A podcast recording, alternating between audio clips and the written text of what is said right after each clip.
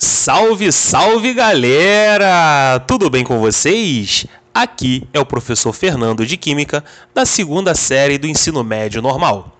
E nesse podcast iremos tratar do equilíbrio, do balanceamento de reações químicas. Então, pegando a, o significado da palavra balancear, ela significa igualar. E a gente vai igualar o que nas reações? A gente vai igualar a quantidade de átomos que tem dentro dos reagentes com a que tem nos produtos. Ou seja, a proporção tem que estar bem parecida, igual. Ou seja, a gente tem que igualar a quantidade de átomos contidos nos reagentes com a quantidade de átomos contidos nos produtos. Então, por isso que, se você pegar ali algumas reações, você vai ver alguns números na frente de alguns compostos, seja nos reagentes, seja também nos produtos. Então, esses números são chamados de coeficientes de balanceamento ou de coeficientes estequiométricos. Então, quando pergunta, ah, quero saber qual é o somatório dos coeficientes de balanceamento. Ou seja, você vai verificar o balanceamento, você vai balancear e no final você vai somar esses números que forem ficar na frente dos compostos. Mas quando não aparecer nenhum número, esse número está implícito, é o 1. Né? Então você vai somar e você vai obter o somatório desses coeficientes de balanceamento ou de coeficientes estequiométricos. Mas como é que a gente obtém isso? Então a gente vai utilizar o método de tentativas. Então esse método de tentativas a gente verifica da seguinte forma. Então primeiro a gente vai analisar os elementos metálicos. Então a gente vai verificar, vai balancear os metais. Então balanceando os metais tanto em reagentes quanto produtos. Feito isso, vamos para os ametais. Então os ametais, né, eles compreendem ali uma parcela pequena em relação aos metais obtidos que a gente tem na, na natureza, né, na tabela periódica. Então, os ametais a gente pode citar como exemplo o fósforo, o cloro, o bromo, o iodo, né, entre outros. Então, o nitrogênio, né? Então, esses são os elementos ametálicos. Então, primeiro balanceia o metal, depois balanceia o ametal. Em seguida, balanceia o carbono. Depois disso, vamos para balancear o hidrogênio. E, por fim, a gente deixa por último o oxigênio.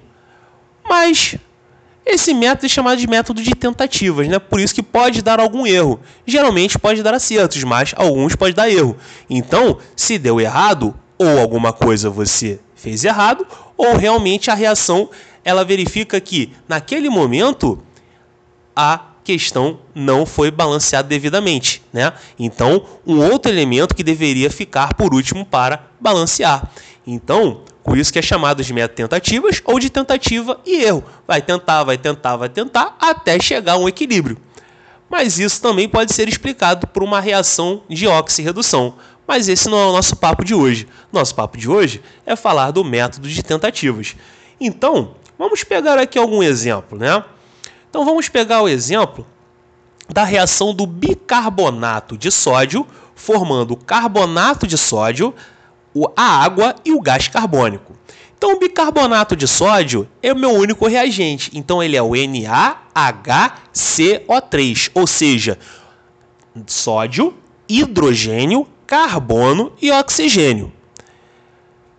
E aí nós temos os produtos, o carbonato de sódio dois átomos do elemento sódio, um átomo do elemento carbono e três átomos do elemento oxigênio. Seguindo com a água, dois átomos de hidrogênio e um átomo de oxigênio. E o gás carbônico, que é o CO2, um átomo de carbono e dois de oxigênio. Então vamos para o método de tentativas. Lembrando, primeiro balanceia os metais e o metal que nós temos é o Na, chamado de sódio. Então o sódio apresenta apenas um único átomo nos reagentes. Mas se a gente for olhar para os produtos, a gente vai ver lá, ó, Na2. Então tem dois átomos de Na, dois átomos de sódio nos produtos. Logo, a gente precisa igualar a quantidade de sódio. Por isso, a gente vai multiplicar o bicarbonato de sódio por 2. E esse 2 vai ficar na frente do composto lá na reação. Então, esse 2, como fica na frente, ele multiplica todo o composto agora. Então, primeiramente, o sódio está balanceado. E aí vamos para os ametais. O ametal vai ser o próprio elemento carbono. Então vamos para os reagentes. Como nós temos 2 de bicarbonato de sódio, né? Então nós temos 2, tudo ali dobrou. Então, como eu tinha apenas um átomo de carbono, agora eu vou ter dois átomos de carbono. Agora vamos para o produto, para os produtos. Né? Então nós temos um átomo de carbono lá no carbonato de sódio, que é o Na2CO3. Então tenho um átomo de carbono e eu tenho mais um átomo de carbono no gás carbônico, no CO2. Então, 1 mais 1, 2. Ou seja, nós vamos ter dois átomos de carbono também. Então, carbono está balanceado. Como a gente balanceou o ametal carbono da mesma forma, então vamos para o hidrogênio. Então, o hidrogênio é o seguinte: lá no bicarbonato tem umzinho lá, né? Mas só que ele está sendo multiplicado por 2. Então, nós temos dois átomos de hidrogênio. E agora, nos produtos, tem ali na água. Então tem dois átomos de hidrogênio também, que é H2O, não é verdade? Então, dois átomos de hidrogênio também. E aí, para a nossa prova real do balanceamento, vamos analisar o oxigênio.